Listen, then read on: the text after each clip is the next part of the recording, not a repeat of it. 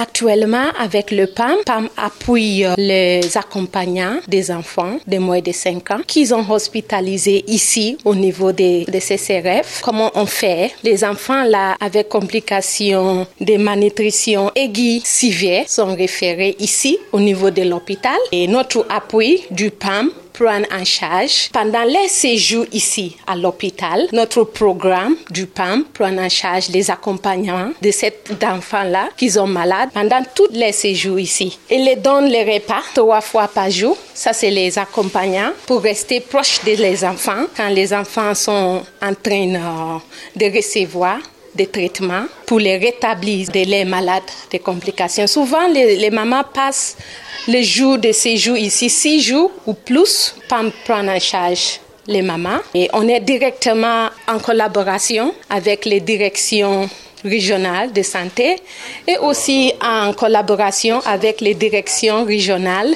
au niveau des communautés et aussi les nutritionnistes.